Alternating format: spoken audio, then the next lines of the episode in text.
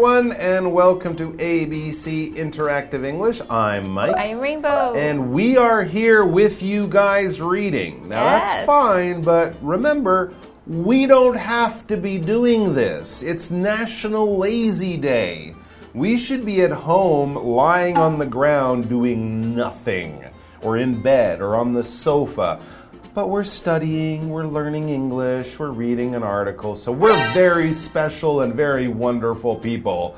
Because, as the article says, National Lazy Day is a time for doing nothing. And once in a while, that's okay. All right? Well, what if you think back, Rainbow? Can you think of a time you were really lazy? Like almost so so lazy you feel ashamed, you feel ashamed, you feel embarrassed about it? you know, actually, this would be during um, the pandemic. Okay. I think Remember people the got lockdown, you know? People got lazy when they stayed home all the Oh time. yeah, I remember Mm-hmm. for days I just like lay on the floor and looked at the ceiling. For days, and I also listened to a lot of like oh.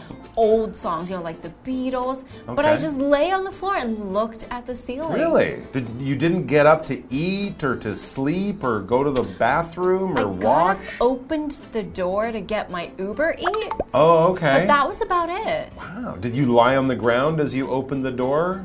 Basically crawled. Throw the food at you? Basically. Okay, that's pretty lazy. Yeah, that's it was just lazy. for days and days. Right? Yeah, I mean, when you stay at home, it's Yeah. easier to be lazy, I think, because your world becomes very small. I don't think I've ever done that. I did drive my motorcycle to the 7 Eleven once, and it's like around the corner. That's nice. Yeah, That's that- nice. I, I felt really late. My friend had done it a few nights before, and she lives even closer to the 7 Eleven than I do. And so normally I would never have done this, but I thought, well, she did it, so I guess I can do it. it's like 'cause- 30 seconds. oh no, more like 10. Nice. Yeah, it was Nice. re- it was probably harder work parking the motorcycle Nice. than actually walking. You mean you have to try it, right? Once you have in to a while. be lazy sometimes. Yeah, and I think, as we learned It's a good yesterday. I felt very guilty about doing that, so I've never done it since then. But I did drive my scooter about 50 meters to the store. you can always say you did it once. there you go. And maybe it was National Lazy Day that day and I just didn't know. Who knows? Let's check out part two of our article.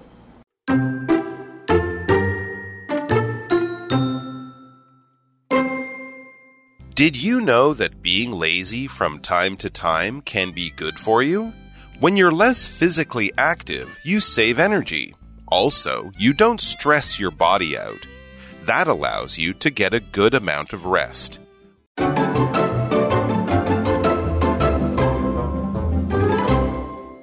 All right, National Lazy Day, a time for doing nothing. Nothing. We're going to be reading, but we should be doing nothing. But let's just read this and then we can lie down because oh, I'm tired. We can read about how it's actually very important to take breaks sometimes. Really? As the article says, did you know that being lazy from time to time can be good for you?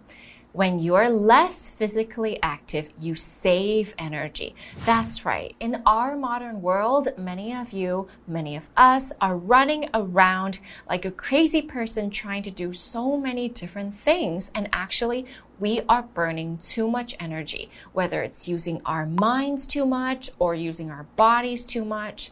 Sometimes doing nothing helps you recover your energy. That's why sleeping is important and being lazy is important too. There you go. I love this idea. I just want someone to tell this to my boss, Yeah, my totally. teachers, my parents. It's good to be lazy. It's good for you. Get someone to follow me around and explain that to the world. But it's true, being physical all the time or being physically tired can definitely make you feel lazy. Physical or physically, it's talking about your body, your muscles, your energy, that kind of thing. If you're feeling very physically tired, you might have been working hard and using your muscles. Maybe you're lifting heavy things in the hot sun or working outside in your garden and you're picking up things, carrying things.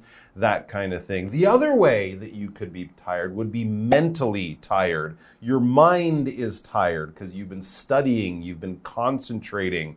So if you did three hours of helping your friend move their, their apartment, their property, their things, you would be physically tired if you spent three hours studying, studying calculus you and math. Tired. You would be mentally tired. So, in both of those cases, you You're should tired. rest. Yeah. But physical is more about your muscles and your body mental would be about your mind. And you know what? You would want to save energy. Mm. To save something means you are not spending it and it doesn't go out, it stays in. So when we talk about saving energy, we are keeping the energy and not letting it go out. We're keeping it by resting. You can also save your money. That means you're going to keep some amount of money to buy something or keep it in the bank. The opposite would be spending energy or spending money. So if you save, you keep it in, you spend, you let it out. That's right. So, being lazy, resting, taking it easy once in a while is really good for you. Here's another reason why it says also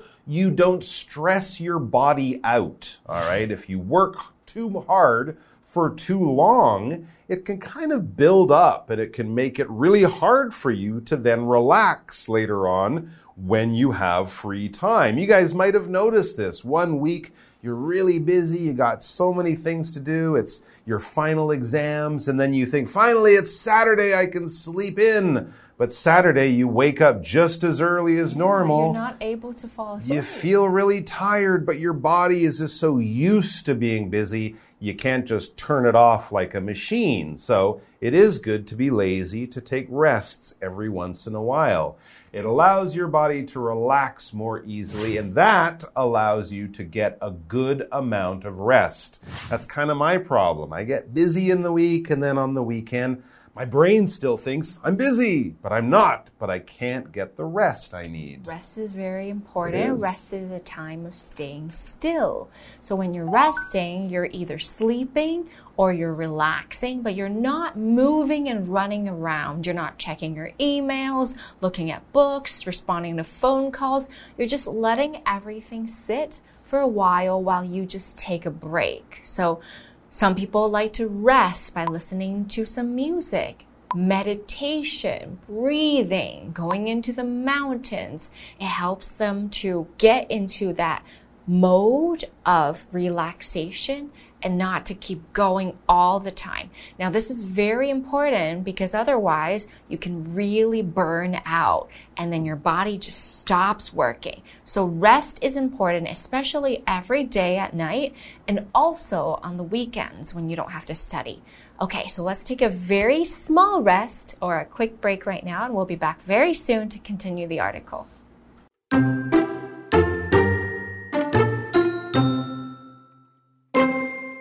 When you get enough sleep, your memory improves and you focus better. You also cut your risk of health problems. So, this National Lazy Day, don't lift a finger. Instead, feel free to be as lazy as you want.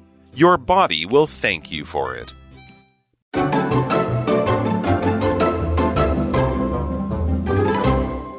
All right. Now, of course, it is important to rest, to take it easy, to be lazy. We learned about some of the physical things that you will see in your body, how your body will just have more energy. And then when you also can relax, you will relax more when you're used to it. So those are all good things and those will give your your body energy to get up and be busy and do the things you need to do. But we can also get a lot of benefits for our mind when we rest. It's not just about giving your muscles a rest, it's also about giving your brain, your little gray cells. Yes, there are so many benefits. The hmm. article says when you get enough sleep, your memory improves and you focus better. So these are two important things that are very, very necessary, especially if we are studying or reading or writing. We have to have a good memory and be able to concentrate. Otherwise, we can't remember the things we need to remember for our test. That's right. And as a student, you need a good memory. And of course, even as older people, we need a good memory, but your memory can get worse as you get old or Yeah. as you get tired or things like that.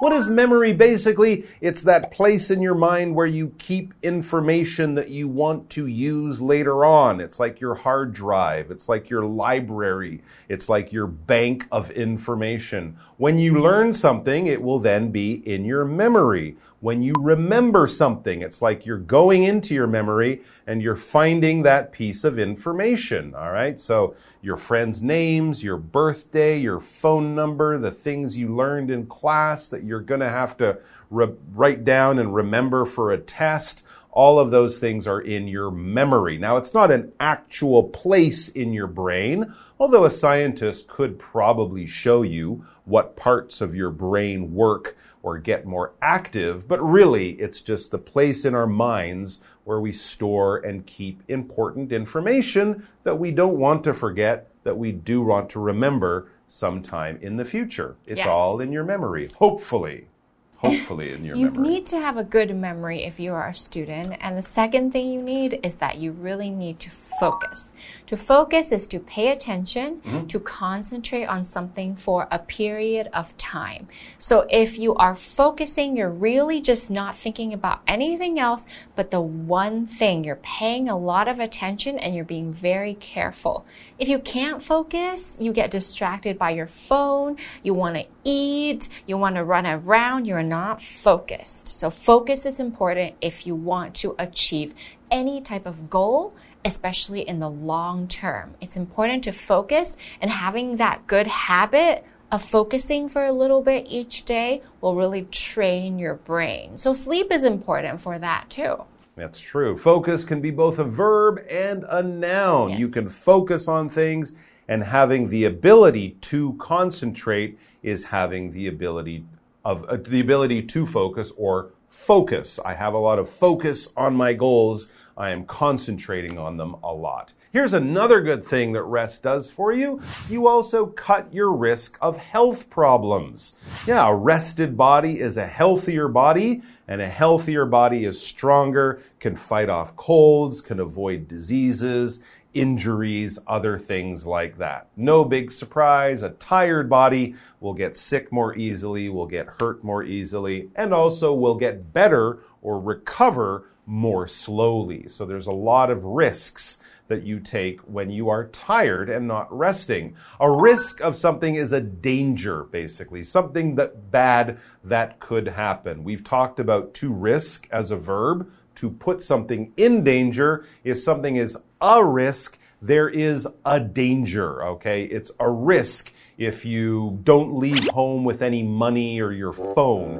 What if you get in trouble? What if you have to buy something? You could face trouble, so it's a bit of a risk if you leave your house and you're not prepared. When we talk about doing exciting things, they could be exciting if you jump out of an airplane or go hiking in the Amazon or something like that. But there are risks or dangers to doing those activities as well. All right, back to the article. Yes. So this National Lazy Day, don't lift a finger. Instead, feel free to be as lazy as you want. Your body will thank you for it. Your mind will thank you for it. Mm-hmm. Your body will thank you for it. Maybe your parents or your teachers will thank you for it because if you get to rest, you'll be in a better mood. Yeah, I'm not sure your boss will thank you for it if you decide to not work that day, but maybe if you show them the article and explain it to them, maybe they'll choose to be lazy with you next year. They should. That would be nice. It'd be nice for all of us just to take it easy for one day, everyone all around the world. So be lazy. It's okay. In fact, it's even good for you. It is. Just don't tell everyone that I said that. I'll get in trouble. Bye. Bye. Did you know that being lazy from time to time can be good for you? When you're less physically active, you save energy. Also, you don't stress your body out. That allows you to get a good amount of rest. When you get enough sleep, your memory improves and you focus better. You also cut your risk of health problems. So, this National Lazy Day, don't lift a finger. Instead, feel free to be as lazy as you want. Your body will thank you for it.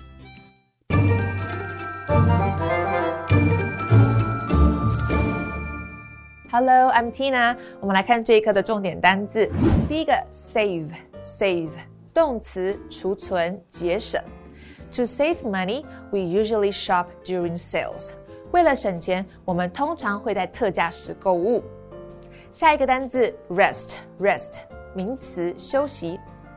After a long hike, we decided to take a rest. 经过长时间的徒步旅行，我们决定休息一下。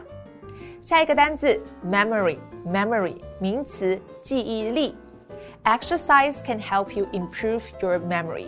运动可以帮助你提高记忆力。最后一个单词，focus，focus，动词，集中精神或注意力。To learn well, you need to focus. 要学得好，就必须集中注意力。接着我们来看重点文法。第一个 ，from time to time，有时候，偶尔，相当于 sometimes。我们来看看这个例句。From time to time, Kevin goes to the gym to work out. 有时候 Kevin 会去健身房运动。下一个文法，stress out，过度焦虑或疲惫。stress 在这里是动词，指的是使焦虑、紧张。我们来看看这个例句。The final exam stressed Tracy out. 期末考试让 Tracy 过度焦虑。最后一个文法，not lift a finger，什么事都不做。lift 指的是举起、抬起，finger 指的是我们的手指头。lift a finger 指的是举手之劳、绵薄之力。这个用法多用于否定句。我们来看看这个例句。My roommate never helps with the cleaning. She never lifts a finger. 我的室友从不帮忙清洁打扫，她什么事都不做。Roommate 指的是室友。以上就是这一课的重点单词跟文法，我们下一课再见喽，拜拜。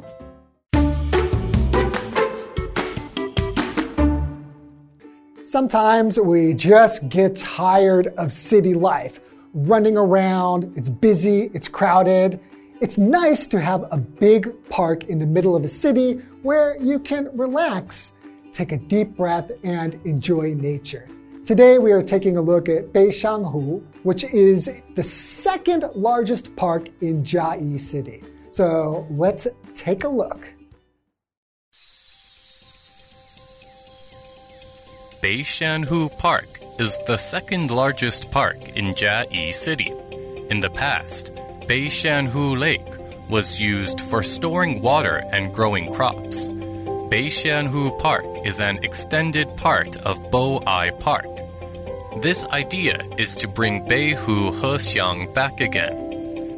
Beihu Hexiang was recorded as part of the Qing dynasty's literature. It means lotus scent in the northern lake. Now, Beishanhu Park is a forestry cultural theme park. The trail in Beishanhu Park is shaped like a musical note. The lake is used for flood storage. At the park, you can find many places to rest or enjoy the views. They include Cherry Blossom Forest, Pizi Tou Botanical Garden, Grassy Slope Scenic Area, and so on. Beishanhu Park is rich with many animals and plants. You can also find farmland green tree frogs here. This is a good place for doing exercise and taking a break.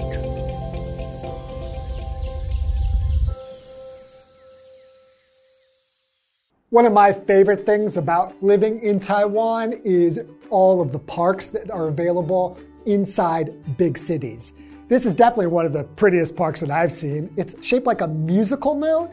You can go there and see a cherry blossom forest, and best of all, those cute little tree frogs. So if you haven't been to Beishanhu, I suggest you go there and take a look. See you next time.